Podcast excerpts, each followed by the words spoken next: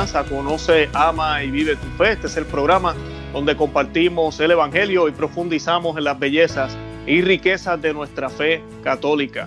Les habla su amigo y hermano Luis Román y hoy me está acompañando un invitado, el señor Luis Eduardo López Padilla, que nos va a estar hablando hoy unos temas muy interesantes que muchos de ustedes nos han preguntado. Nos va a estar hablando del fin de los tiempos, vamos a hablar un poco de los tres días de oscuridad, vamos a estar hablando de las predicciones de la Santísima Virgen, las cosas que ella reveló a través de los videntes y ha revelado en las últimas décadas y siglos, que tiene que ver todo eso con todo lo que está pasando. Como sabemos que allá afuera hay muchísima información y hay mucha confusión, hay mucho miedo con todo lo que está sucediendo en las noticias dentro y fuera de la iglesia. Y hoy pues tenemos al señor Eduardo, Luis Eduardo López Padilla que nos va a dar luz a estos temas. Antes de comenzar yo quiero darle la bienvenida oficialmente al programa al señor Luis Eduardo López Padilla. Eh, Luis, eh, señor Luis, ¿cómo se encuentra? ¿Cómo está? Muchas gracias, muy amable por la invitación. Gracias por aceptarla, de verdad que sí. Somos tocayos. Así es. Tocayos, tocayos. Claro que sí. Y pues, eh, tu servidor, tu servidor es, es Ludovico, porque mi santo patrono es Luis Rey de Francia. Y hay otros que son Aloysius, que es San Luis eh, Gonzaga, eh, que se celebra el 21 de junio. Entonces, en este caso, eh, mi nombre es, es, Ludovico, del 25 de agosto, Luis Rey de Francia. Ah, qué bien. No sabía que el 21 de junio había un santo que era San Luis. Qué bien, qué bien. San Luis Gonzaga, 21 de junio. Qué bien. Yo nací el 23 de junio. Así que no es tan lejos, pero yo nací la víspera de la noche de San Juan. De, San Juan, claro. Claro. importante. Sí, todo el mundo le dice a mi mamá que por qué no me puso Juan, pero, me puso Luis, ¿verdad, papi? Y mi papá eh, se llama Luis también, así que correcto, pues, correcto. pues, ya, yo creo que, ¿verdad? Obviamente fue por eso que me pusieron Luis. Ah, pues qué bien, ya, ya tengo un santito cerca de mi día de nacimiento. Así es, así es. bueno, para que conozcan un poco de Luis, eh, del señor Luis Eduardo López Padilla, él es abogado egresado de la Escuela Libre eh, de Derecho de México con estudios en filosofía y teología bajo el auspicio del Opus Dei. Desde 1983 ha estudiado el fenómeno de las apariciones marianas, más de 6.000 conferencias sobre temas de escatología católica, profecía mariana y bíblica, misterios de la iniquidad y formación espiritual en México, eh, Centro y Suramérica, Estados Unidos y diversas ciudades de España. Es autor de 33 libros, eso sí que es un número increíble, y entre los que se destacan, escuchen estos nombres para que tengan una idea de lo que vamos a estar hablando hoy, Advertencia Marianas, El Diablo y el Anticristo, Garabandal, La Última Oportunidad, New Age, Religiosidad del Nuevo Milenio, El Gran Aviso de Dios, Las Profundidades de Satanás, Nuevo Orden Mundial, Apocalipsis de Juan, Las Puertas del Infierno contra la Iglesia, Tú eres Pedro, gracias y omisiones del centenario de Fátima y para culminar María Santísima a la luz del final de los tiempos. Wow, así que hoy lo que tenemos es bomba y pues estamos muy honrados de tener la presencia del señor Luis Eduardo López Padilla. Y antes de comenzar, yo quisiera que hiciéramos un Ave María como siempre hacemos. Por razones de audio, eh, yo voy a hacer la primera mitad y usted pues hace la, la segunda mitad. Y esta oración la vamos a hacer en el nombre del Padre y del Hijo y del Espíritu Santo. Amén. Amén. Dios te salve María, llena eres de gracias, el Señor es contigo. Bendita tú eres entre todas las mujeres y bendito es el fruto de tu vientre Jesús. Santa María, Madre de Dios, ruega por nosotros pecadores, ahora y en la hora de nuestra muerte. Amén. Amén. En el nombre del Padre y del Hijo y del Espíritu Santo. Amén. Bendito sea Dios. Bueno, y para comenzar, eh, yo quisiera comenzar con aclarando, ¿verdad? Algunos términos que a veces las personas tienen, eh, ¿verdad? vamos a decir, hay confusión sobre ello. El primero que yo quisiera comenzar es la diferencia entre el fin de los tiempos y el fin del mundo. ¿Es lo mismo? ¿Es, distinto? ¿De dónde vienen estos dos términos y qué significan? Bueno, mire usted, eh, son dos conceptos totalmente distintos. Para comprender un poquito el término fin de los tiempos, había que, había que agregar fin de los tiempos de las naciones. Y este mm. fin de los tiempos de las naciones van a arrancar a partir de la muerte de Jesucristo en la cruz y su eh, subsecuente ascensión a los cielos. A partir de ese momento vamos a decir que comienzan los tiempos de las naciones. Es decir, tenemos los tiempos del paraíso, donde nuestro Señor crea, Dios crea a Adán y Eva, está recapitulado en el libro del Génesis. Luego vienen los tiempos de los patriarcas, que es un tiempo posterior, está Dios ausente, la voz de Dios a través de los patriarcas. Luego vienen los profetas, que es un tiempo posterior donde Dios va a revelar su plan de salvación a través de los profetas, que sabemos arranca desde el principio de los tiempos, cuando los primeros padres se revelan y anuncia Dios la venida de un, eh, de un Salvador por medio de una Virgen que va a ser, en este caso, María Santísima. Entonces, después de los profetas, donde ya Dios ha escogido a su pueblo, que es el pueblo de Israel, y a ellos les va a encargar custodiar esta revelación para que ahí nazca el Redentor, llegamos a la plenitud de los tiempos, donde el verbo se hace carne y habita entre nosotros, como se dice en la oración del ángelus. Eh, vino a los suyos, al pueblo judío, pero los suyos no le recibieron, le rechazaron, dijeron, no queremos que este reine sobre nosotros, que cae la sangre de este hombre sobre nosotros y sobre nuestros hijos. Algo gravísimo, el pueblo de Israel rechaza al Mesías, rechaza a Jesucristo, ellos querían un rey poderoso, un rey, tenían una, una, una concepción distinta del Mesías que iban a esperar. El caso es que lo rechazan y entonces el evangelio que iba a venir a los judíos eh, no tiene lugar entonces son los gentiles, es decir, los no judíos, el resto de las naciones, las que van a acoger ese mensaje del evangelio que está parafraseado en esa, en esa eh, parte del Evangelio impresionante donde esta mujer viene a pedirle un milagro a nuestro Señor. El Señor le dice, yo he venido únicamente a las ovejas de, la casa de Israel.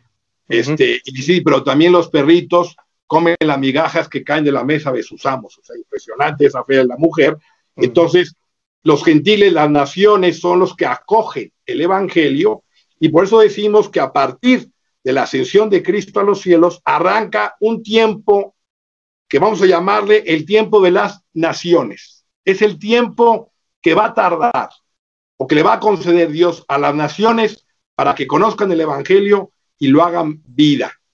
Y como las naciones no tienen eternidad, a diferencia del ser humano, nosotros, que todos el día de nuestra muerte seremos juzgados por Cristo nuestro Señor, las naciones tienen que ser juzgadas aquí abajo. Entonces, conforme los méritos o deméritos de las naciones, al final de ese tiempo Dios va a entrar en juicio con las naciones. Va a entrar, va a, entrar a, evaluar cuál ha sido el comportamiento de las naciones. Y está profetizado que en este final de los tiempos de las naciones, en la que el Señor va a juzgarlas, la característica principal va a ser la falta de fe, la apostasía universal.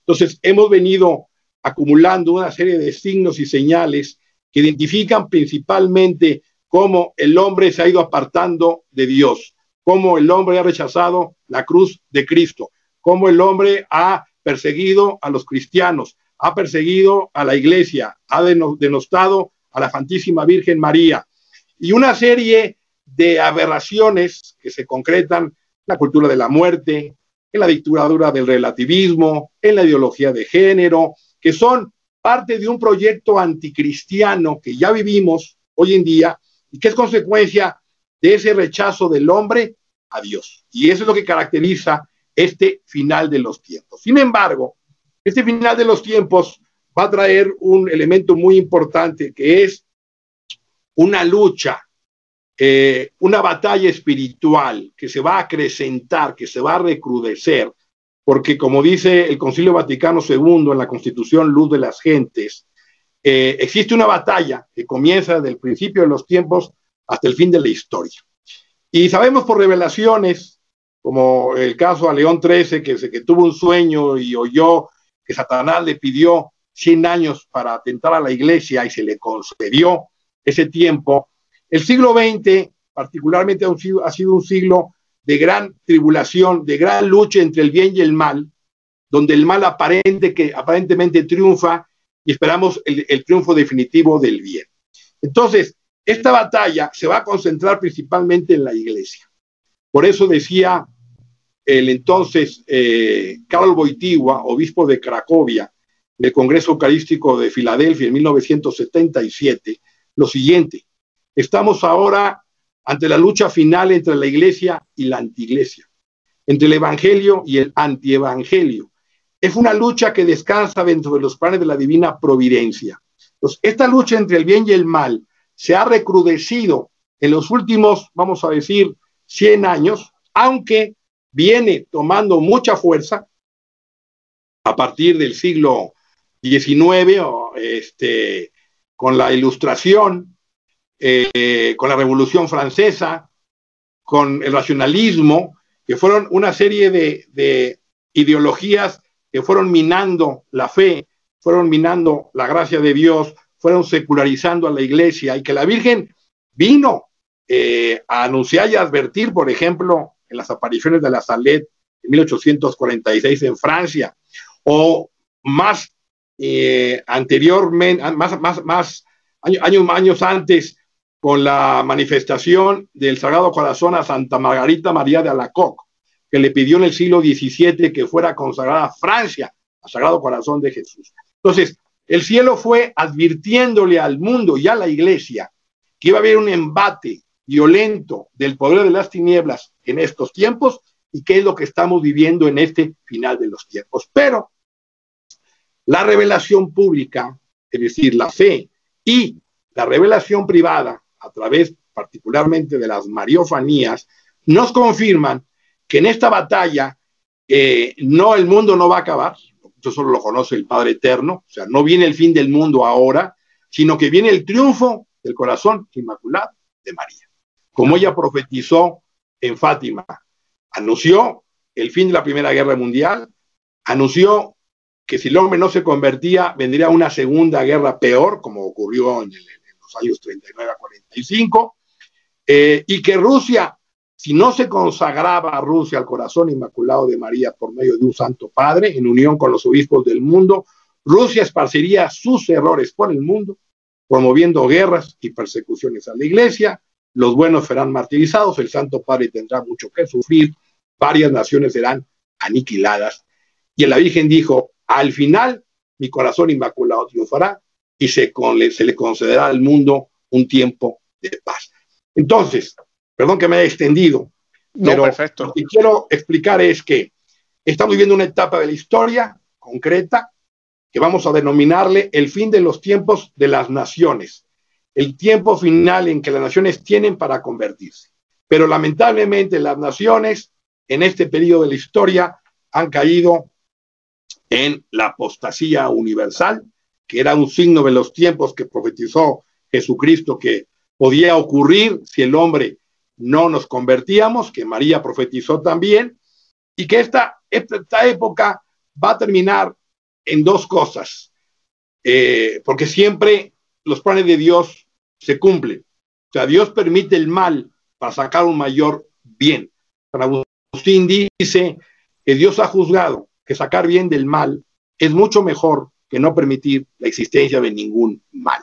Entonces, Dios permite el mal hasta cierto punto, pero de este mal que estamos viviendo en el orden político, económico, social, cultural, eclesial, etcétera, va a haber un bien, va a haber un triunfo de la iglesia, una purificación y renovación de la iglesia, y el mundo también va a ser y tiene que ser purificado, porque este mundo ya no quiere servir, llamar a Dios. Entonces, seguirá el mundo hacia adelante, vendrá una nueva época de la iglesia de mucha luz, vendrán nuevos tiempos extraordinarios hacia el futuro, ya encaminándonos, digamos, a la sexta etapa de la historia de la iglesia, que yo denomino, siguiendo un poco las iglesias de Juan en Apocalipsis, eh, donde ya más adelante aparecerá en esa época el último y personal anticristo previa a la parucía del Señor.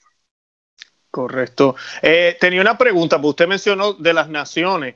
Eh, entonces las naciones van a ser juzgadas, pero van a ser juzgadas aquí porque no tienen alma. ¿Es lo que usted quiere decir más o menos? Sí, las naciones como no tienen eternidad, Dios las juzga en esta tierra, en este tiempo qué es lo que va a ocurrir ahora. Es lo que en la escritura se conoce como el día de la ira de Yahvé. el Señor entra en juicio con las naciones, dicen los profetas mayores. Entonces, si las naciones han cumplido, pues serán premiadas. Si las naciones no hemos cumplido, seremos castigadas. Y todo apunta que el castigo, y lo digo con todo respeto, que Dios es amor, pero también es justicia, el castigo que pudiera venir al mundo si no hay una conversión como el cielo espera, va a ser eh, peor que el diluvio. Claro, claro. No, es importante recordarle a las personas, la justicia y la misericordia van de la mano, eh, ¿verdad? La justicia es muestra de amor porque se le da a lo que se merece a, quien se lo merece, ¿verdad? Lo que se, le paga como se le tiene que pagar. Y, y pues la, y la misericordia es otra cara de ese mismo amor. Eh, sí, si me permite, digo, es correcto, totalmente de acuerdo para nuestro público que nos ve. Eh, porque luego hoy, hoy hay una idea equívoca del amor misericordioso de Dios. ¿no? El, amor de Dios, su misericordia plena, se expresa en la cruz de su Hijo.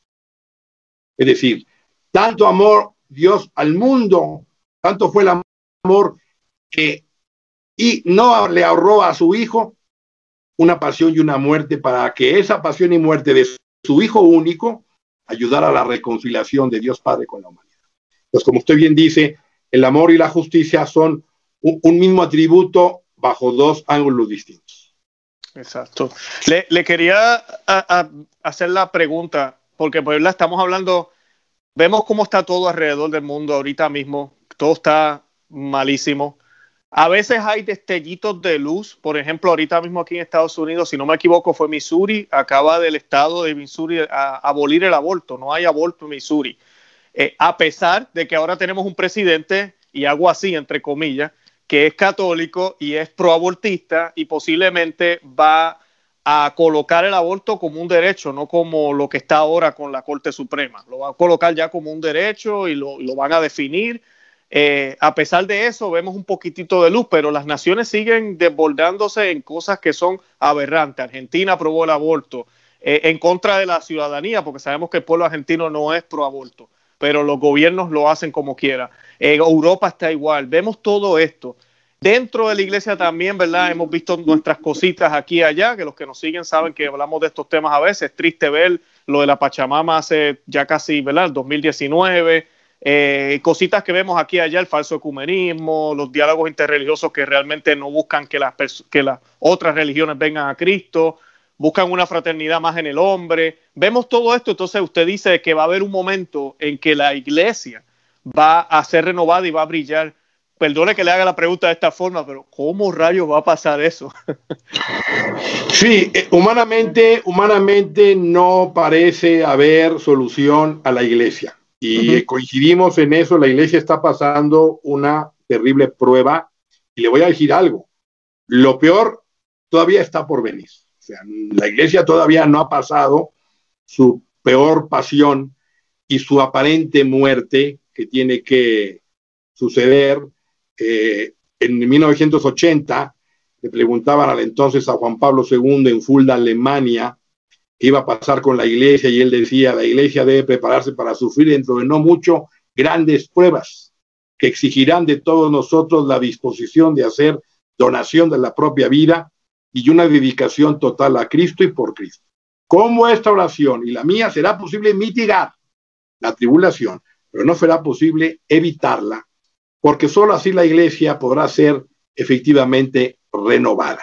Y él habla, el Papa, de cuántas veces la sangre ha brotado de la renovación de la iglesia. Entonces, humanamente no hay, no hay eh, esperanza alguna, pero esto va a ser una intervención por medio de la mano de la Santísima Virgen. Porque María le han encomendado el Padre Eterno una misión en este tiempo. Por eso, desde hace 250 años, se han acrecentado las mariofanías o apariciones marianas en los cinco continentes. Con esto no estoy diciendo que todas las apariciones sean de Dios, no. Siempre el demonio interviene para confundir. Entonces, no toda eh, aparición que oímos de la Virgen es auténtica. Hay que hacer el discernimiento correcto. Pero es una realidad que desde Guadalupe en 1531 y luego otra aparición que hubo en Ecuador en el siglo XVII y particularmente a partir de 1830, con la medalla milagrosa en París, la Virgen nos dejó su, su medalla, oh María concebida sin pecado, rogad por nosotros que recurrimos a vos. Y hasta los días de hoy, María cumple cuatro funciones en sus apariciones, podríamos decir. Llama a la conversión a través de una vida evangélica. Dos, es profeta y anuncia lo que va a suceder, repitiendo lo que ya dijo Jesucristo y lo que dijeron los profetas del Antiguo Testamento. Tres, viene a formar apóstoles, de los que nos habla Luis María Griñón de Montfort, que son los apóstoles de estos tiempos. Estos apóstoles de María, que van a ser grandes en santidad y que van a exceder a los antiguos, como los cedros del Líbano exceden a los arbustos, son estos apóstoles el talón de María con la que ella va a aplastar la cabeza de la serpiente. Por eso lo que ella dijo en Fátima es incondicional. Al final, mi corazón inmaculado triunfará. No está sujeta a condiciones. Entonces, su pregunta, ¿cómo va a ser esto? Por medio de un milagro que le va a arrancar, análogamente como María le arrancó el milagro de las bodas de Caná a Jesucristo, María ahora le arranca otro milagro que es el triunfo del corazón inmaculado de María y por eso a través y por medio de ella esta iglesia se va a renovar por medio de una gran purificación. Entonces, así vendrá esta renovación y al final triunfo de la iglesia, que no es otra cosa que un triunfo de María para preparar más adelante el reino de Cristo en la tierra, la cual usted y yo pedimos en el Padre nuestro venga a nosotros tu reino y hágase tu voluntad en la tierra como se cumple en el cielo. Amén, amén. Hay algo que, quisiera preguntarle, ya que habló de intervención por parte de María o, eh, pedirle un milagro al Señor. Para, hablando ya de esto, muchas personas eh, nos hablan de los días de oscuridad, nos hablan de la iluminación de la conciencia. Eh, ¿Esto está relacionado con eso o, esto ya es otra cosa lo que yo estoy mencionando aquí ahora? A ver, sí tiene relación. María, una de sus funciones es reina de los profetas. Entonces ella viene anunciando desde el siglo, desde principios del siglo XIX, una serie de eventos, algunos condicionales, otros no, que iban a ocurrir en el mundo y en la iglesia, encaminados a la respuesta y conversión de las almas, o dependiendo de la conversión de las almas.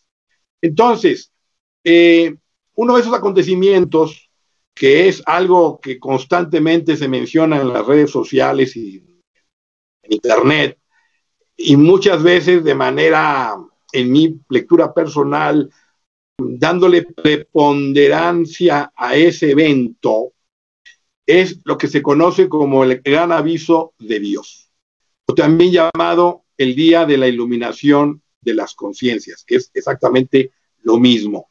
Es decir, que en los momentos de mayor confusión, en los momentos de gran tribulación para el mundo y para la iglesia, en el peor momento, que no es todavía ahora, Dios le va a dar a la, humanidad completa una última oportunidad a través de un evento de origen cósmico que va a consistir en el orden estelar, en el choque de dos astros que vamos a ver y vamos a oír con nuestros ojos de la carne, nuestros oídos, pero que al mismo tiempo es un, por decirlo así, es un rasgamiento del tiempo y el no tiempo, del mundo sobrenatural, del mundo de Dios, en las que nos va a permitir ver a cada ser humano que fuera a la tierra el estado de nuestra alma. Es decir, en un instante en nuestro interior, por medio de ese acontecimiento cósmico que va a ser impresionante, vamos a ver nuestro interior. Vamos a ver el alma como Dios la ve. Y veremos lo malo que hemos hecho, nuestros pecados que hemos cometido, que hemos cometido y no hemos purificado, eh, lo que hemos dejado de hacer. Es decir, una especie de juicio particular en vida. Y esto va a ser visto y sentido por todos los hombres de cualquier religión, de cualquier sexo, desde la edad de que tengan uso de razón, 6, 7 años, hasta el anciano, anciano más decrépito. Entonces, este evento extraordinario es el último esfuerzo de Dios para que la humanidad vuelva a Él antes de un terrible castigo que será peor, como dije hace un instante, que el diluvio universal.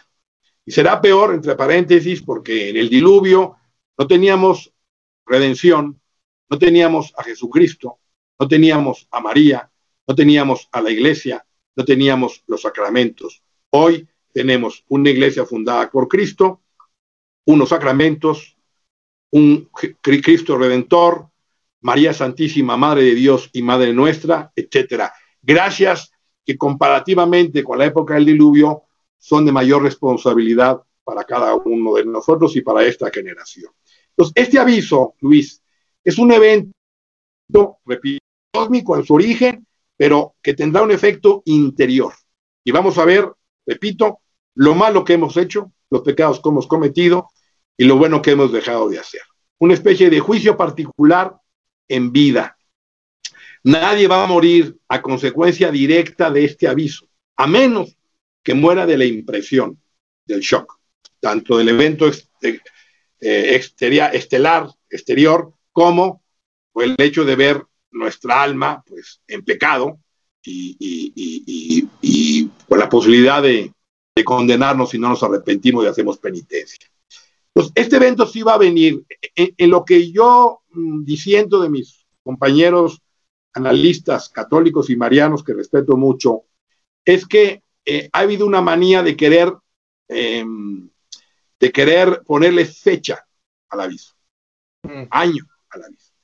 Entonces, su, servidor también cometió ese, ese, ese pecado de querer tratar de escudriñar el cronos de las profecías, porque en todo, en el tiempo hay dos tipos de eventos, el cronos que es el, el día, la hora, el mes, el segundo, el minuto que le corresponde al Padre Eterno, y el kairos, que es el tiempo aproximado, que es cuando Jesús dice, cuando veáis que sopla el viento del este al oeste, será que eh, está ya, están cumpliendo las señales de los tiempos. O sea que hay que saber mirar los signos de los tiempos, de que ya los estamos ya cada vez más cerca de los acontecimientos.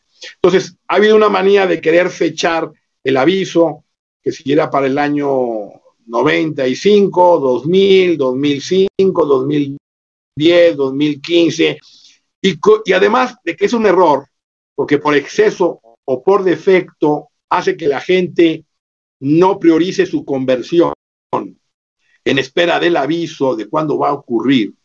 El otro error es eh, pensar que los que todo se reduce al aviso.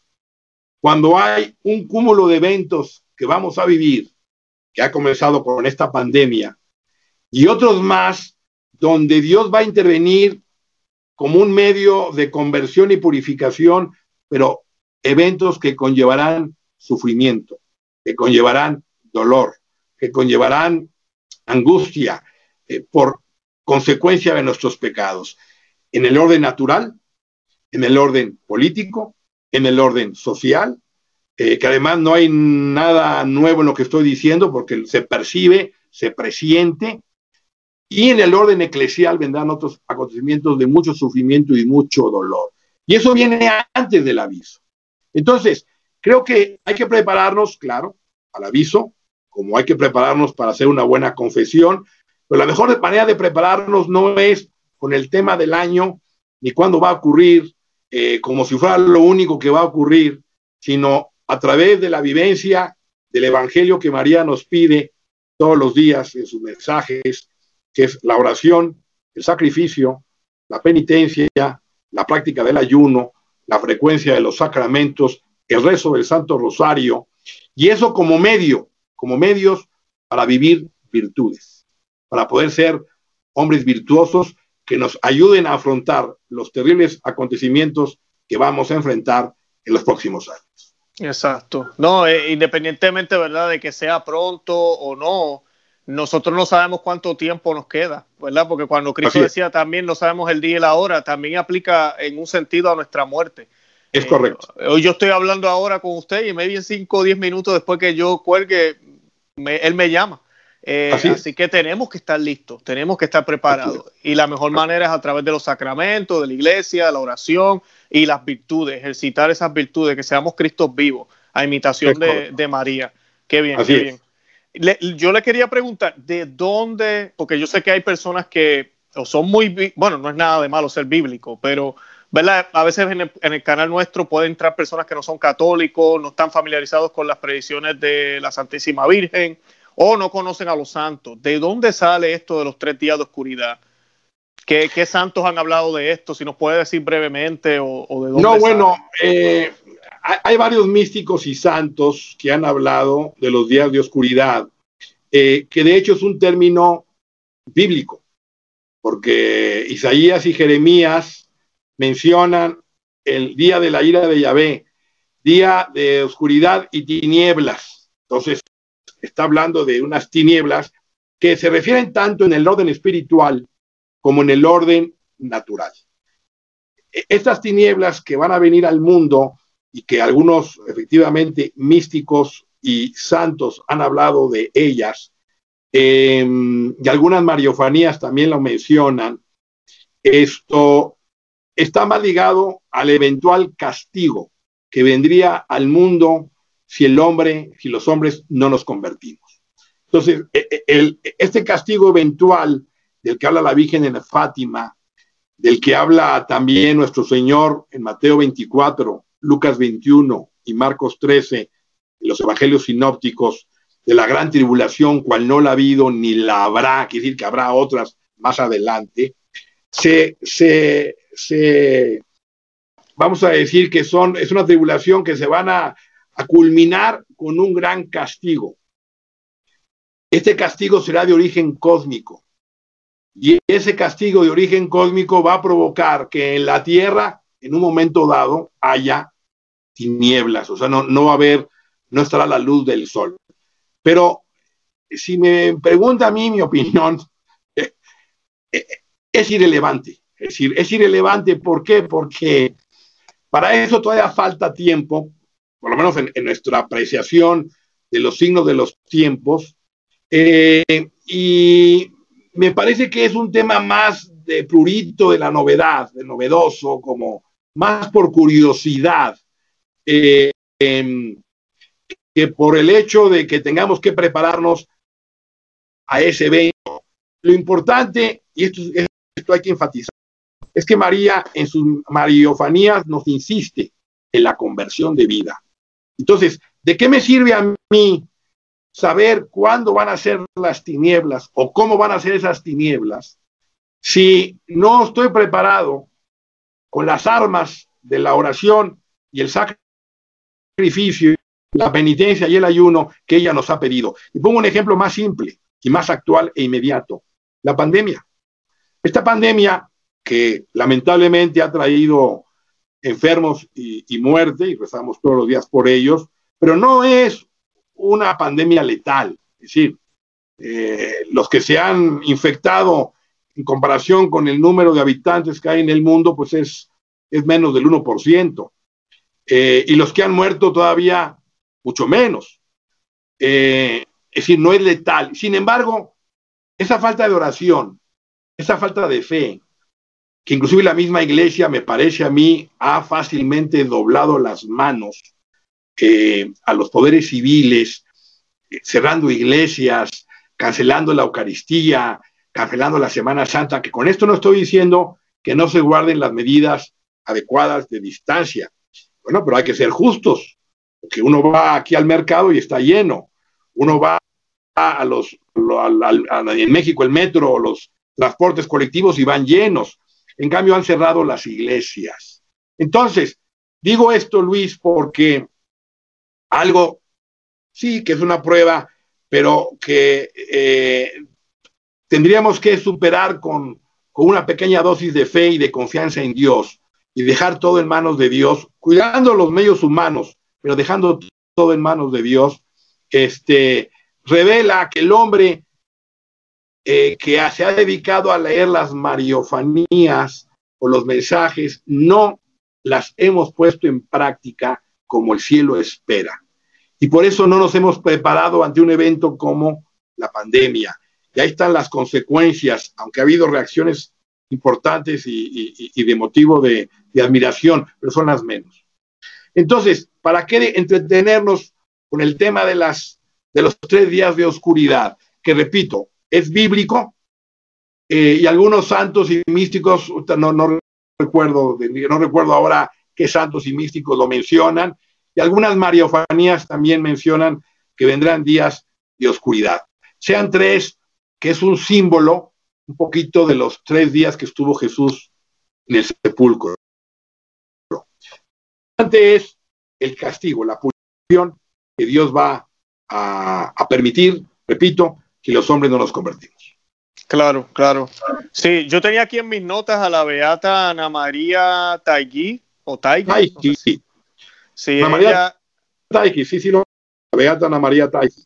Sí, ella creo que es una de las más que la gente creo que... Eh, sí, hay algunas también, está la, eh, la María Elena Leonardi, este, la Ana María Taigi, no sé si el, el venerable Holzhauser, esto, eh, hay varios, pues, ahora no, no, no, no los tengo a flor de boca, pero hay varios místicos y santos que mencionan los días de tinieblas. Pero con esto no estoy diciendo que no vaya a ocurrir. Sí, pero ese evento va a ocurrir, está asociado al castigo final.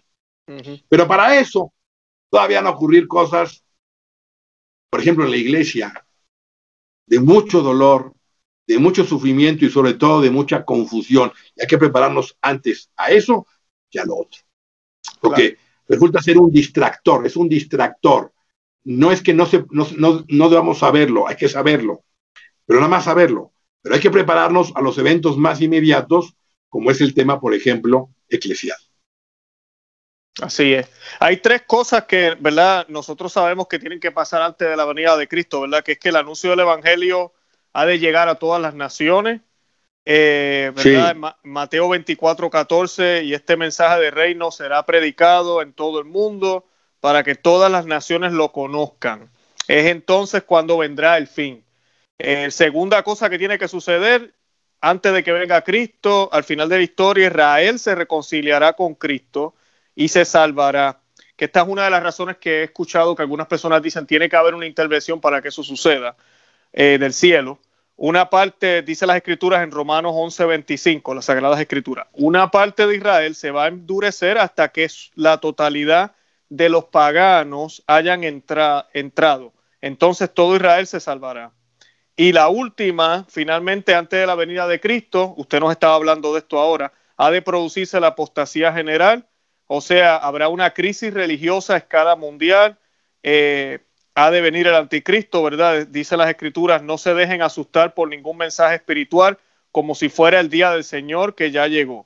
Antes de ese día tiene que venir primero la rebelión contra Dios. Cuando aparezca el hombre del pecado que se sentará en el templo de Dios y será adorado, llegará con mucho poder y con señales y milagros, milagros mentirosos. Usará toda clase de maldad para engañar esto está en segunda Tesalonicenses, capítulo 2, del 1 al 12. Y el Catecismo de la Iglesia Católica también nos habla de la apostasía en el numeral 675. Eh, Así es. Que es lo que usted nos habla. Pero déjeme hacerle una pequeña, importante aclaración y lectura personal. Muchos hermanos eh, católicos, marianos y no pocos protestantes, o más bien la mayoría de los que analizan en las profecías escatológicas en el ámbito protestante, afirman que estamos ya a la inminencia de la segunda venida de Cristo. Eso es un error.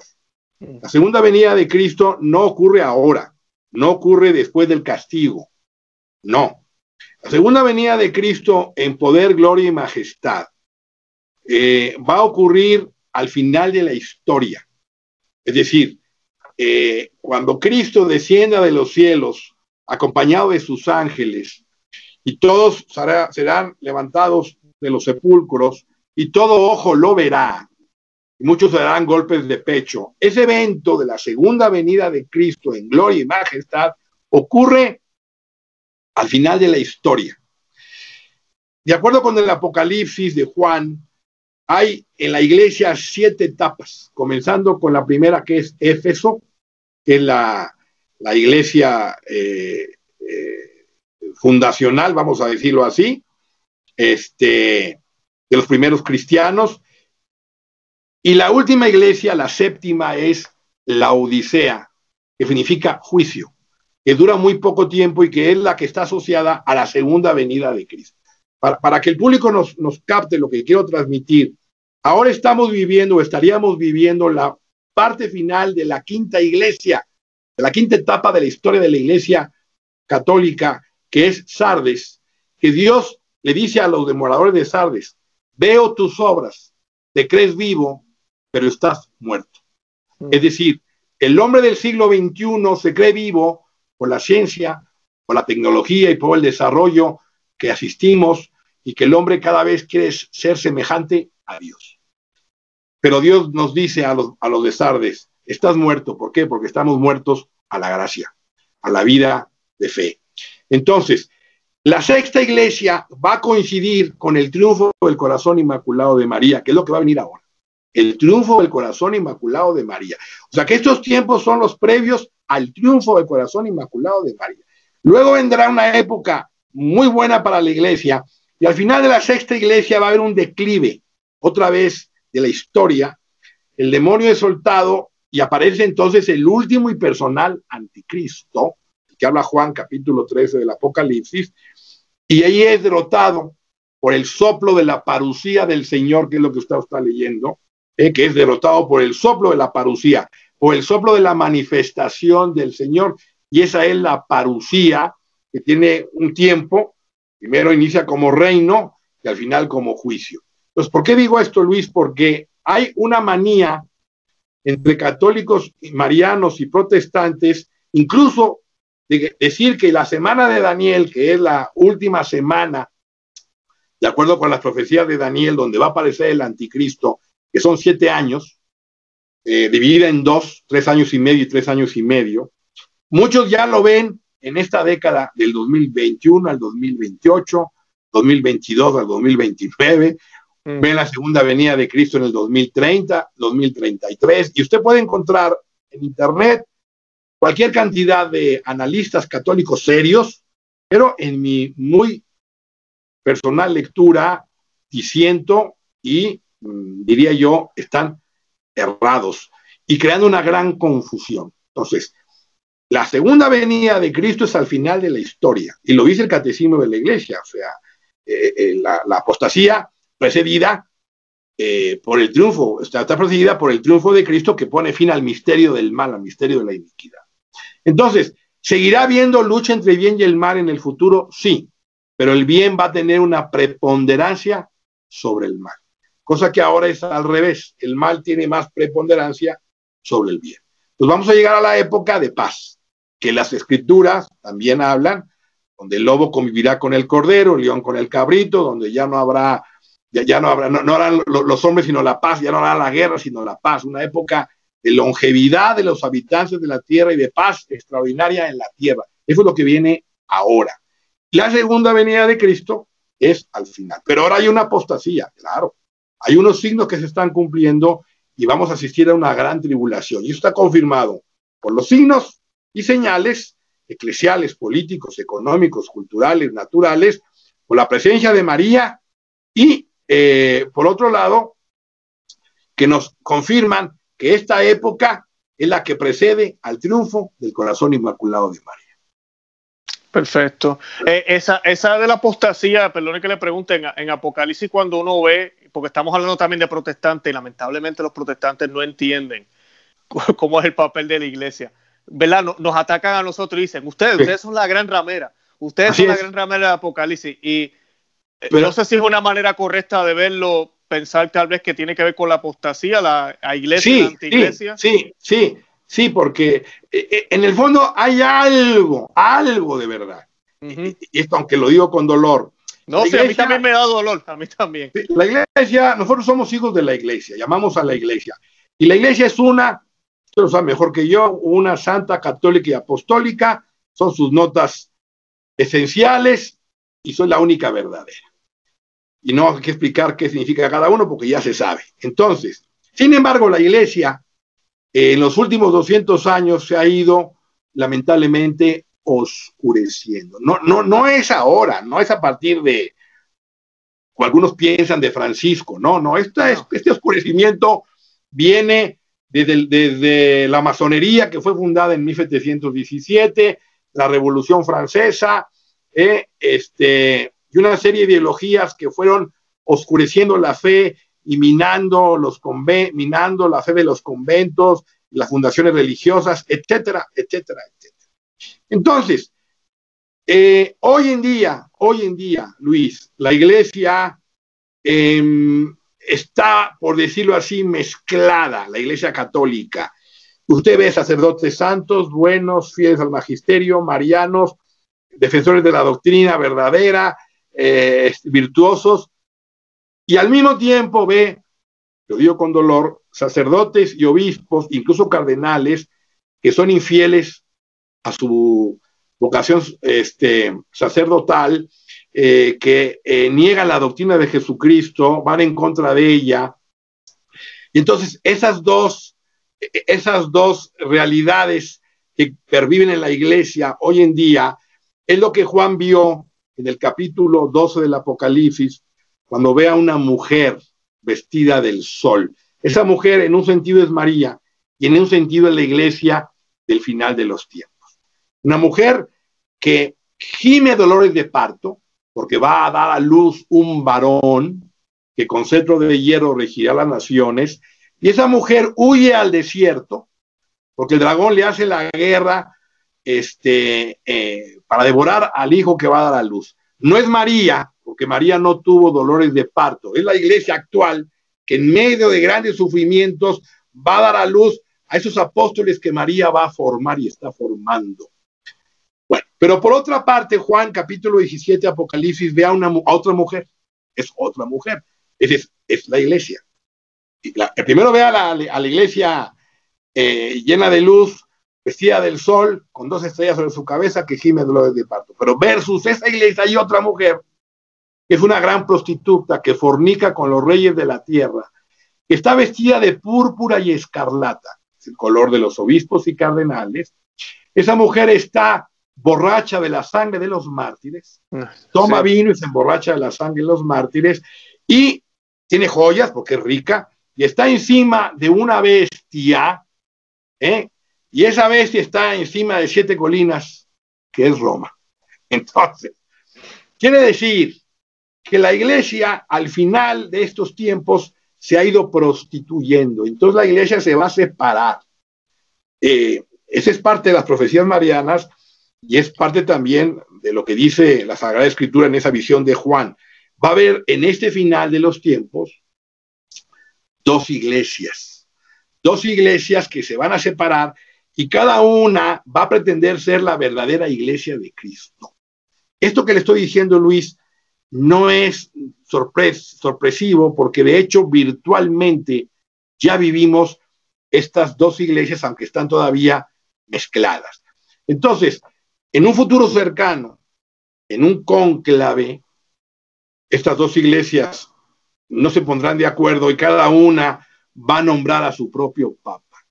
Entonces vamos a enfrentarnos con dos papas que los dos se van a proclamar papas de la Iglesia Católica Apostólica con sede en Roma, pero solo una será la verdadera. Este es el drama que está por venir a la Iglesia y que va a ser todavía más escandaloso, porque los poderes del mundo se van a empoderar para perseguir a la Iglesia.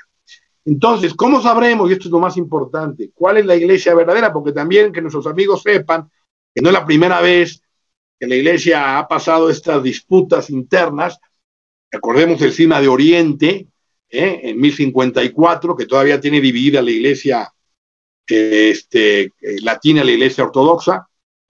Eh, en el siglo XIV, el cisma, donde hubo tres papas, el cisma de Occidente. Y ahora estamos en las postrimerías de otro gran y terrible cisma, que va a dividir a la iglesia. Entonces, ¿cuál va a ser la iglesia verdadera? Y hay una visión que tiene Juan Bosto, Juan Bosco, una visión muy conocida, donde ve a la iglesia eh, visualizada en una gran barca y, cuando, y hay otras barcas que le hacen la guerra y cuando parece que se está hundiendo, surgen del mar dos columnas. En una, el Santísimo Sacramento de la Eucaristía y en otra columna, María, auxilio de los cristianos. Entonces, ¿cuál es la iglesia verdadera? Aquella que tenga a María como madre. Parece esto un poquito extraño, pero hoy la luz nos va a venir por medio de María, porque así lo ha establecido el Padre Eterno. María es la madre del camino verdadero, la madre María es la que nos define cuál es la, iglesia verdadera en estos tiempos de confusión. Por eso, perdón que me haya extendido, eh, eh, en Fátima, cuando revela el famoso secreto, que es otro tema que habría que este, profundizar, eh, porque no se ha revelado totalmente todo el secreto, pero lo que conocemos de la visión, hay una persecución y una matanza a un santo padre. Y tras él, después de salir de una ciudad medio en ruinas que es Roma, tras él son asesinados sacerdotes, religiosos, obispos y seglares. Hay una persecución. Pues la iglesia está pronto a un gran cisma, a una división y luego a una persecución del mundo, de parte del mundo, en contra del Papa, obispos, sacerdotes y religiosos, que es lo que dijo Juan Pablo II en Fulda, Alemania. La iglesia debe prepararse para una gran purificación donde habrá derramamiento de sangre. Entonces, eso habrá que contestarle a nuestros hermanos protestantes, aunque ellos no, aunque un, les diga lo que les diga, no, nunca, nunca estamos de acuerdo, nunca, porque aquí hay una clave metafísica es María Santísima que ellos no aceptan como la Madre de Dios y eh, la importancia que tiene María en estos tiempos. Entonces, eh, esto es parte de las profecías marianas. Como todo, ha habido personas que han hecho un análisis cerrado y ven en este cisma, equivocadamente, el enfrentamiento entre, entre comillas, entre Benedicto o los seguidores de Benedicto, los seguidores de Francisco, porque están adelantando la profecía y piensan piensan equivocadamente que el, falso papa es eh, Francisco y el verdadero es Benedicto, lo que es una aberración. Benedicto renunció, ya no es papa, el único papa es Francisco, lleva una cruz muy pesada, hay que rezar por él para que sepa saber cumplir la voluntad de Dios y discernir el Espíritu Santo correctamente en estos tiempos, pero lo que le espera a la iglesia, Luis, es muy doloroso y va a ser de mucho daño a las almas, porque hoy que tenemos al Papa y todavía tenemos un poco de luz, imagínense en esta división el escándalo que esto va a provocar. Claro, claro. Yo quería hacerle, no me puedo ir y cerrar el programa hasta no hacerle esta pregunta porque me parece muy interesante el análisis que usted hace con lo de las siete iglesias en el Apocalipsis, que son como siete etapas, creo que usted mencionó. Siete etapas de la historia de la iglesia. Estamos por terminar la quinta y vamos a entrar a la sexta. Esa es mi pregunta. No quiero que predizca el futuro porque sé que usted tal vez no puede predecir el futuro, pero basado en ese análisis, ¿qué podemos esperar entonces si según usted estamos en la quinta, viene la sexta, la séptima? ¿Qué podemos esperar? ¿Cómo podemos prepararnos? Ah, no, no, la preparación es lo que María ha venido pidiendo, este, y rápidamente lo repito, hagamos oración, que hagamos sacrificio, que hagamos penitencia por nuestros pecados, que ayunemos, que recemos el Santo Rosario, que leamos el Evangelio, las Escrituras, que eh, acudamos a los sacramentos, particularmente la confesión y la Eucaristía, como centro de la vida cristiana, pero todos son medios, son medios para ser buenos. Y ser bueno es un hombre que tiene muy claro que el principal virtud del cristiano es la caridad, porque si, sin amor todo es nada. Y esa virtud de la caridad nos debe llevar, junto con los medios que acabo de mencionar, a ser humildes, a ser pacientes, a ser templados, a ser castos, diligentes, generosos, etc. Eso es lo que María pide, para que podamos afrontar lo que va a venir. Entonces, nos vienen años muy difíciles, de mucho sufrimiento, de mucho dolor y de más confusión todavía. Por eso es importante que nos agarremos a María, nos consagremos a ella si no lo hemos hecho ya. Este, y, tengamos a María como la luz de estos tiempos, como nuestra verdadera guía, porque así lo ha determinado el Padre Eterno. Y afrontaremos tiempos muy difíciles donde si el mundo no cambia, como todo parece que eso no va a suceder, todo parece, pero hay que esperar, Dios va a intervenir, va a purificar al mundo, va a renovar a la iglesia y viene, como dije, el triunfo del corazón inmaculado de María y arranca la sexta etapa de la historia de la iglesia, que es la iglesia de Filadelfia, que significa amor entre hermanos. Una época muy buena, una época de renovación, de luz, de piedad, de amor eucarístico, extraordinario. Y al final de la sexta iglesia, que puede durar cientos de años, no sabemos cuánto, hay una idea, pero dejamos para otro programa. Este, al final, entonces aparecerá el último anticristo, porque la humanidad va a volver otra vez a, a, alejarse una vez más de Dios. Y previo a la séptima iglesia, que es la iglesia de la parucía, la iglesia del juicio final de Cristo como Rey de Reyes y Señor de Señores. Entonces, lo más importante, eh, el plan más importante de María es que no solo es la conversión, sino que al final el plan de Dios que tenía en un principio Luis se cumpla, porque Dios nos creó a nosotros en el paraíso cuasi divinos, o sea, nos creó con dones naturales, preternaturales y sobrenaturales. Y Cristo dice, sed perfectos como mi Padre Celestial es perfecto. Entonces, ¿quién es el modelo de la futura humanidad? Me pregunta usted, ¿qué, ¿qué vamos a esperar? El modelo de la futura humanidad que Dios quiere para los hombres esa sexta iglesia, el modelo se llama María Santísima. Así, eso es lo que hay que aspirar. Cristo es el redentor, pero María es el modelo. Por eso María ha acrecentado su presencia en el mundo en los últimos 200 años. Y se va a cumplir. Eso se va a cumplir sí o sí, porque María es, así como María trajo en su primera venida en el seno virginal al Hijo del Hombre, María ahora trae en esta segunda venida más adelante, María viene a preparar el reino de su Hijo, formando apóstoles de estos tiempos para que proclamen su triunfo y pueda el hombre finalmente alcanzar el fin para el cual fue creado y el demonio sea vencido para siempre y la muerte sea desterrada y el hombre alcance la perfección que Dios quiso en esta tierra desde el principio de los tiempos. Amén, bendito sea Dios. Eh, señor Luis, le quería hacer una pregunta brevemente. ¿Dónde pueden conseguir los libros eh, para que las personas puedan indagar más en estos temas y orientarse mejor? Sí. Muchas gracias. Mire, pues tengo en, Amazon con mi nombre, Luis Eduardo López Padilla. Ahí hay por lo menos cinco títulos que pueden bajar vía digital y el en papel está el de María Santísima a la luz del final de los tiempos. Eso es lo creo que ahora en este momento de la pandemia es lo más rápido y lo más fácil. También tengo una página web que es apocalipsismariano.com, que ahí subo artículos y videos de cuando en cuando, una vez cada 15 días, tres semanas. También tengo un, este, una página en YouTube, este, un canal, pues, con mi nombre, López Padilla también. Y eh, mi cuenta de Twitter, que voy todos los días tratando de dar formación y de tratar de ser luz este, por medio de la Santísima Virgen María, que es arroba López Padilla 7. Arroba López Padilla 7. Perfecto. Nosotros vamos a colocar todos los enlaces en la descripción de este video, en el podcast también, para que todos los que escucharon el programa o vieron el video en YouTube puedan accesar y obtener esa información y comprar los libros que yo creo que eh, de verdad hace falta. Hay que orientarse bien.